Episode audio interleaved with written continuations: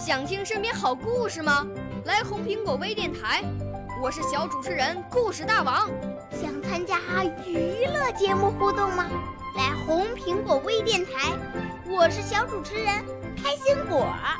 想来我们新闻现场吗？来红苹果微电台，我为你做直播报道。想有个机会脱口秀吗？来红苹果微电台，我带你在精彩栏目中互动开讲。我们的语言魅力在这里提升，我们的儿时梦想从这里起航。大家一起喜羊羊。少年儿童主持人，红苹果微电台。现在开始广播。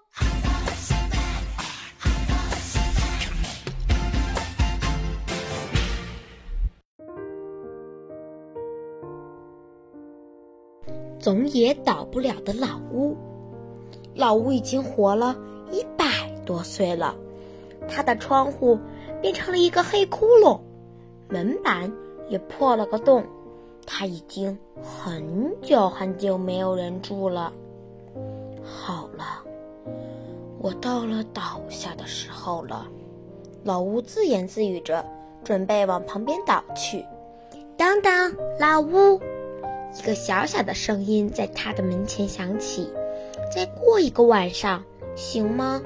今天晚上有暴风雨，我找不到一个安心睡觉的地方。”老吴低头看看，吃力地眯起眼睛。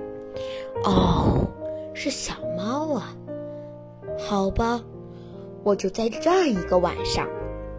第二天天晴了，小猫从破窗户里跳了出来，喵喵，谢谢。老吴说：“再见。”好了，我到了倒下的时候了。老吴说：“等等，老吴。”一个小小的声音在他的门前响起：“再过二十几天，行吗？主人想拿走我的蛋，可是我想孵小鸡，我找不到个安心孵蛋的地方。”老乌低头看看，墙壁吱呀吱呀的响。哦，是老母鸡呀。好吧，我就再站二十几天。二十多天后。老母鸡从门板上的破洞里走出来，九只小鸡叽叽地从门板底下钻出来，叽叽，谢谢，再见。我到了倒下的时候了。等等，老屋，一个极小的声音在他的门前响起，不仔细听根本听不到。请您再站一会儿吧。我的肚子好饿，好饿！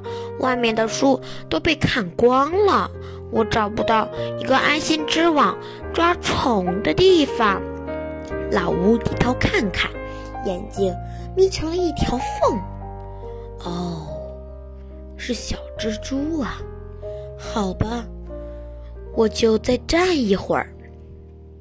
小蜘蛛飞快地爬进屋里，在墙角织了一张又大。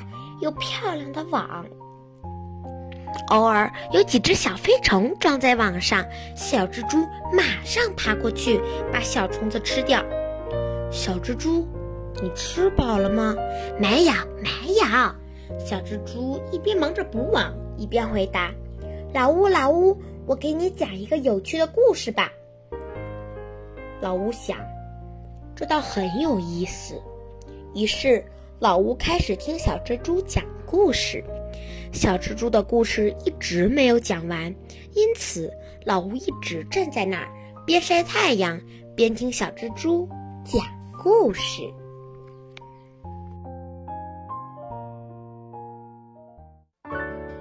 少年儿童主持人，红苹果微电台由北京电台培训中心荣誉出品，微信公众号。北京电台培训中心。